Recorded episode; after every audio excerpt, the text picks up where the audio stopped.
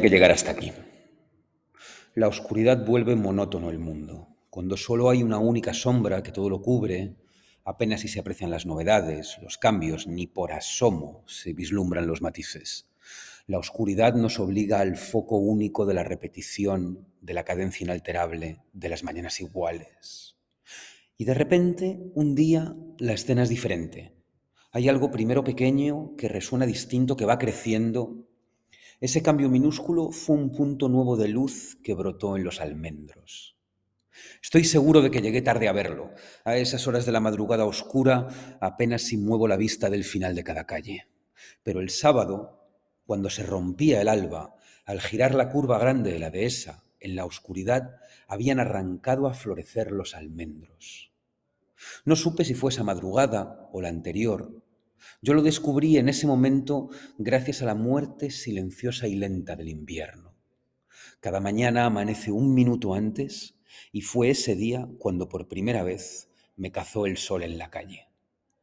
Bastó que yo durmiese un poco más para que un rayo de luz recién nacido reverberase contra las flores que habían madrugado en los almendros menos dormilones de Madrid.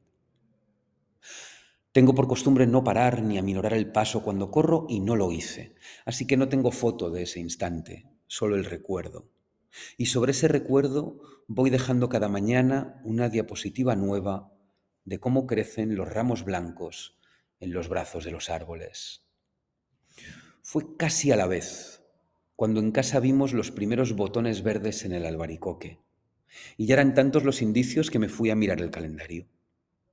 Está a punto de desembarcar la primavera. Había que llegar hasta aquí.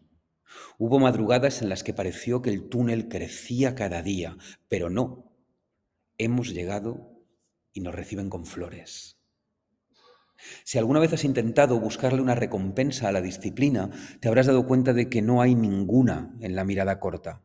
Bueno, pues quizá esta semana la disciplina sí tiene un regalo para ti, un regalo que puedes recoger en el termómetro, en la luz que se despereza un poco antes, en los árboles que se han puesto sus primeros pendientes de flores y en esa sensación de que la disciplina al final cuida de ti.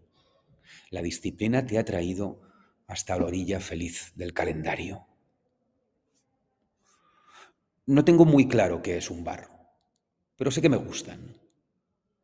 Pasa en Madrid, pasa en todas las ciudades en las que pasa algo, salir un sábado a comer sin reserva es frustrante.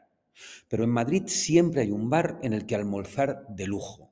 A veces, a veces casi apetece no tener plan para desembarcar en una barra. Hoy comemos en emblemático, el bar que se escribe con H, porque está detrás el equipo de Evia, una de esas casas legendarias de la capital.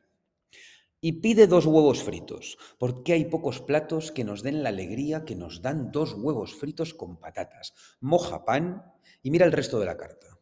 Todo es reconocible, todo está bien hecho.